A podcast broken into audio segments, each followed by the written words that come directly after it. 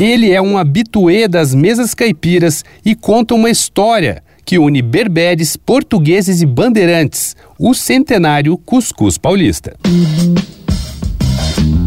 Dois pontos. Uma conversa sobre quase tudo com Daniel Almeida.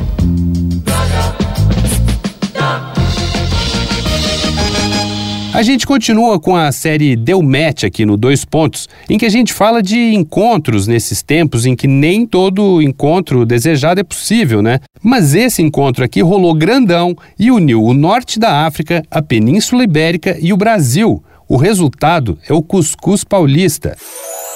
Na verdade, eu tô puxando a sardinha, né? Porque tem variações do prato, seja doce ou salgado, nos quatro cantos do país.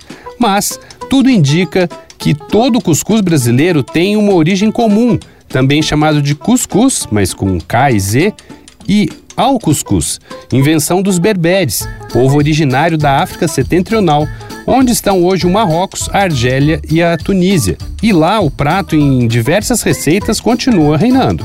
Mas aí começou a jornada do prato rumo ao Ocidente. Os berberes colaram nos muçulmanos para invadir a Península Ibérica, ali por 711. Ali introduziram o cuscuz, hoje em dia chamado de marroquino, que é um tipo de farofa da sêmula ou farinha granulada de trigo. Os portugueses adoraram a novidade e atravessaram o Atlântico com a receita, ou as receitas.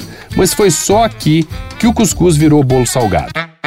Sai a farinha de trigo, que na época era muito cara, e entra a de milho, que era barata e abundante. Mas esse episódio é para falar da variante paulista, com todo respeito, claro, a todas as outras apetitosas receitas. Para começar, o cuscuz paulista leva também farinha de mandioca. E tem uma teoria muito boa para a origem dessa especialidade regional. Dizem que o cuscuz paulista nasceu magicamente dentro do farnel, que era o saco com provisões que os bandeirantes levavam nas expedições da época do Brasil colonial.